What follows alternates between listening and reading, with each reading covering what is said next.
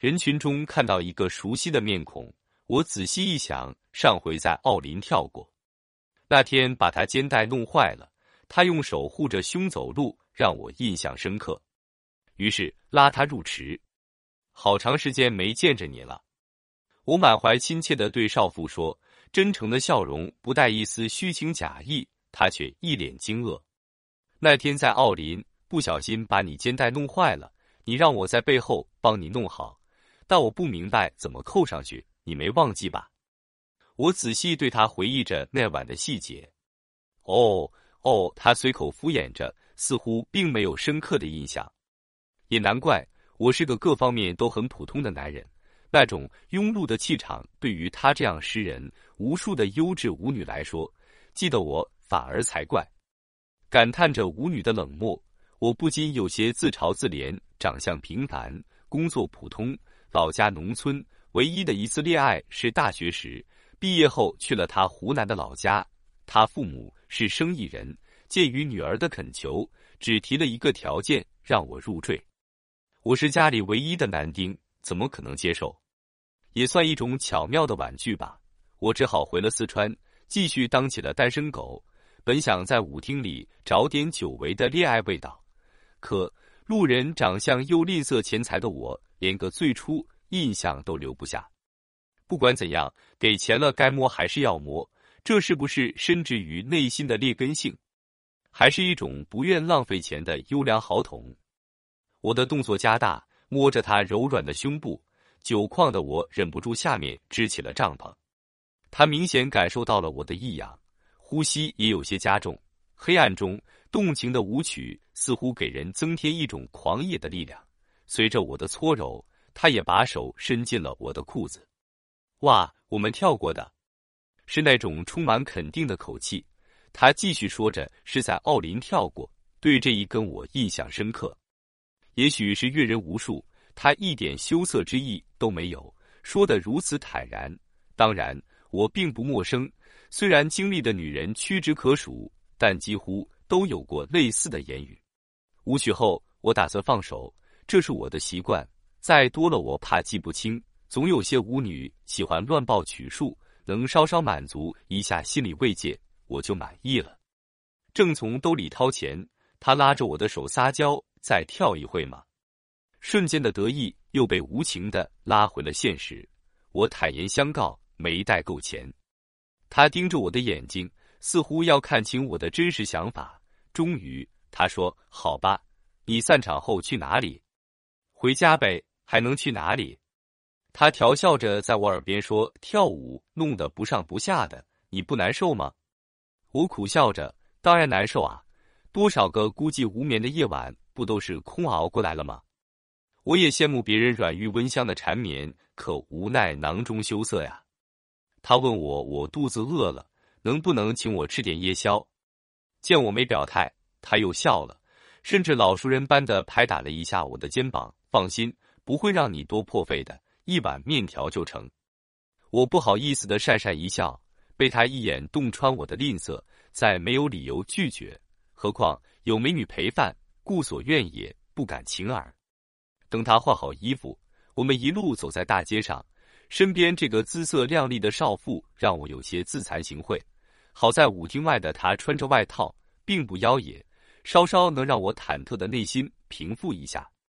感觉吃面太过于亵渎他，于是路过一家面馆没进去，多走了几步，到前面一家三顾冒菜门口停下。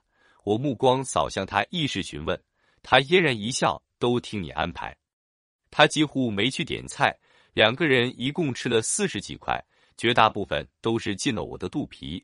他只是看着我吃，一边夸张的说着：“看你吃饭是个享受，能吃的那么香。”我有些诧异，他看起来一点也不饿啊，又说让我请饭，莫非是醉翁之意不在酒？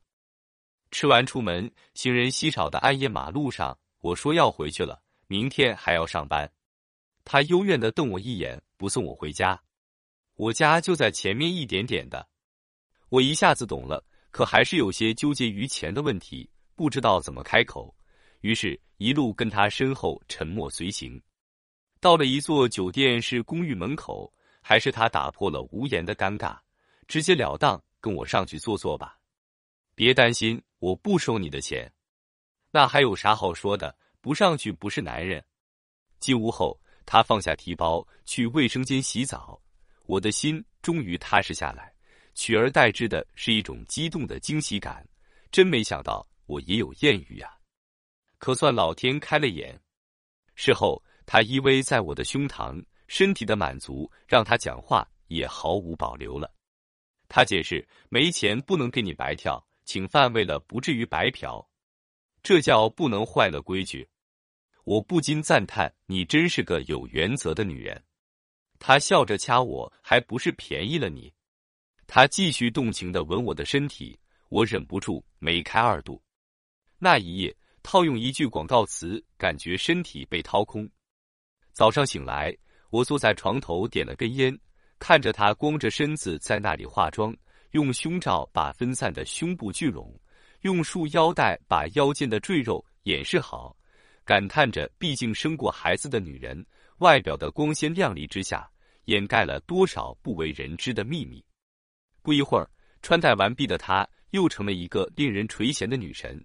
她说：“这个公寓是一个外地客人的长包房，也不是他的家，因为离舞厅近，所以他时常来住。”我是第一个他带进来的外人，主要还是看在我穷的份上，估计昨晚让我去开房的话，我就会跑了。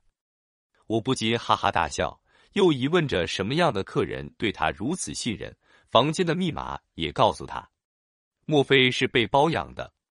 他说不是，那是个外地男人，常来此地办事，就包了个房，是有钱人。有次他遇到困难，跟他借过五千块。他二话不说就给他拿了，可当时他们并不熟。那段时间舞厅很不稳定，时开时关的，他担心没有收入还不上。但还好，后来营业正常了，他不到一个月就分两次还清了。客人还跟他说别放心上，所以他对那人很感恩，并且说自己一辈子都记得他。后来混熟了，他没钱用就来找他陪他一晚上。那个客人。总会给他一些小费，只是年纪有些大了，那方面也不太行。说着，他狡黠一笑，手又不老实的往我下面探。走出公寓，马路上冷风一吹，我忽感一阵头晕目眩，扶着路边的一棵树。刚才他那句情意绵绵的话，瞬间变成了惊恐。以后常来找我呀。晚安，更多舞厅舞女的故事。可以关注微信公众号“一开来读书”。